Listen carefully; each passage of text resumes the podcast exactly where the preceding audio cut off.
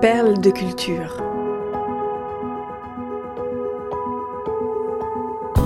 Découvrez comment les artistes trouvent l'inspiration dans leur propre vie pour créer des œuvres d'exception. Une série au cœur de la création, proposée par Cultura et racontée par David Abiker.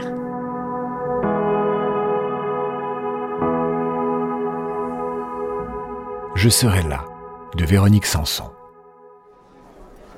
Le nom de Véronique Sanson illumine la mythique façade de l'Olympia en lettres de néon. La star présente au public parisien ses nouveaux titres. Voilà maintenant trois jours que la chanteuse fait salle comble boulevard des Capucines avec le répertoire de son album Vancouver qui sort ce 27 février 1976.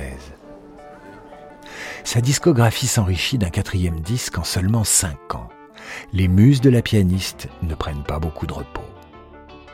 Après Amoureuse, De l'autre côté de mon rêve et Le maudit, ce nouveau chapitre réussit le mariage parfait entre punch et romantisme, blues et fantaisie. Il est tiré vers le succès par la chanson titre Vancouver, merveille de composition pop et emblème de la griffe Samson.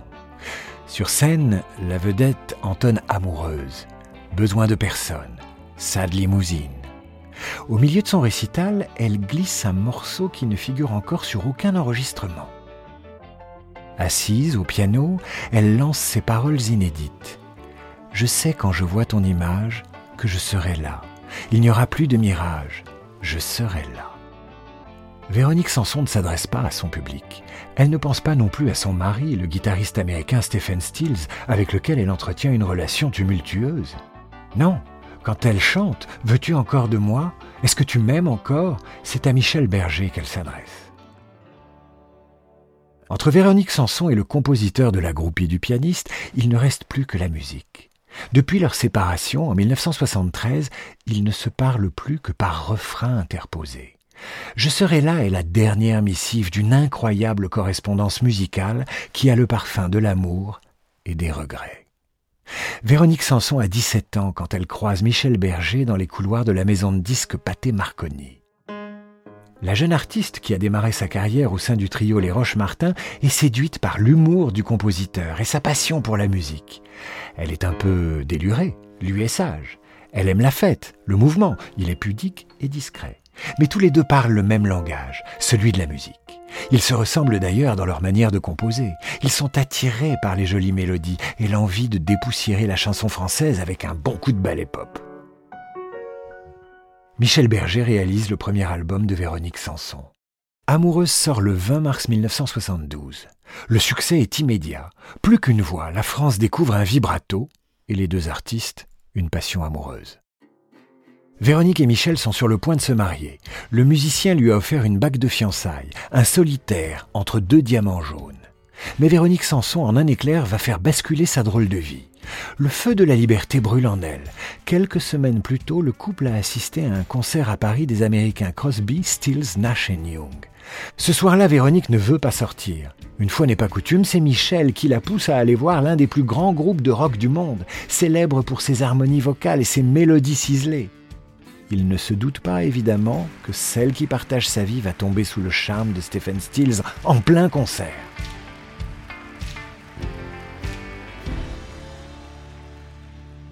Deux jours après, elle aperçoit le fougueux guitariste dans les bureaux de la maison de disques Warner.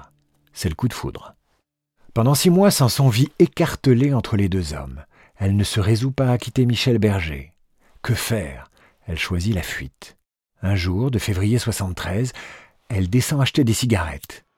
Elle ne reviendra jamais. Passeport en poche, elle s'envole pour New York rejoindre son amant américain avec le sentiment de commettre une énorme bêtise. Le danger l'a toujours attirée.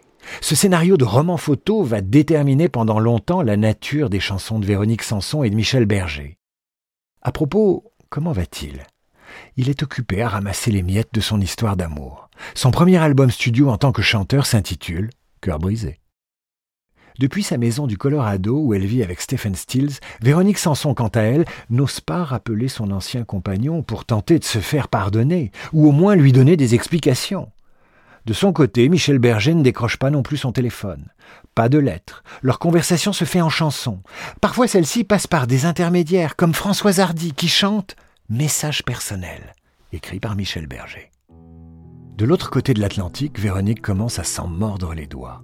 En 1974 sort le premier album de sa période américaine sur lequel figure Le Maudit, une ballade poignante en forme de repentir. Le texte ne laisse pas de place au doute. Du fond de ton remords, tu l'aimes encore, tu es prisonnière de ton secret, mais ta douleur efface ta faute. C'est sa manière à elle de demander pardon, de lancer un appel au secours. Avec Stills, elle traverse un enfer. Elle a compris qu'elle est passée à côté du grand amour de sa vie. Au fil des années, Michel et Véronique correspondent par la voix des chansons, s'échangent des nouvelles d'album en album.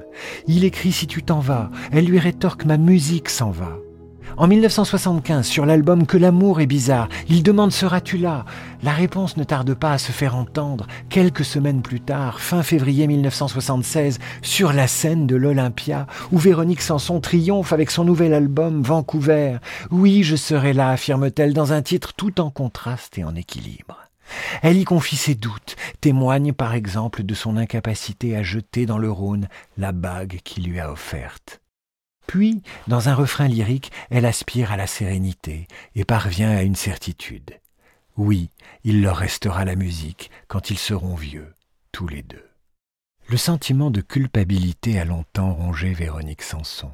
En 1988, elle chante encore, dans Mortelle Pensée, Je l'ai quitté pour d'autres mains, pour des briseurs de destin et des empêcheurs d'exister. Bien fait pour moi. Paradoxe, la malédiction amoureuse de Véronique Sanson a fait le bonheur de ses succès. Post-scriptum. Quand en mars 1993, Véronique Sanson reprend Seras-tu là sur la scène du Zénith de Paris, un frisson parcourt l'assemblée. La star adopte les mots que Michel Berger a écrits en pensant à elle, après leur séparation. Pour nos souvenirs et nos amours, inoubliables, inconsolables, seras-tu là Seulement les paroles ont pris un sens funeste depuis la disparition brutale de Michel Berger, moins d'un an plus tôt, le 2 août 1992. En interprétant ce titre, Véronique Sanson prolonge, au-delà de la mort, le dialogue mélodieux qu'elle a entretenu avec le compositeur.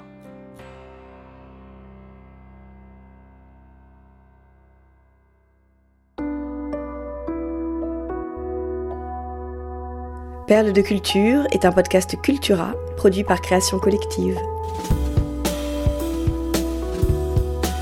Texte de Julien Bordier, raconté par David Abiker. Rédaction en chef, Éric Leray. Curation, Frédéric Benaïm. Réalisation, Léo Gagnon. Générique, Alto Music. Naming et création graphique, St. John's.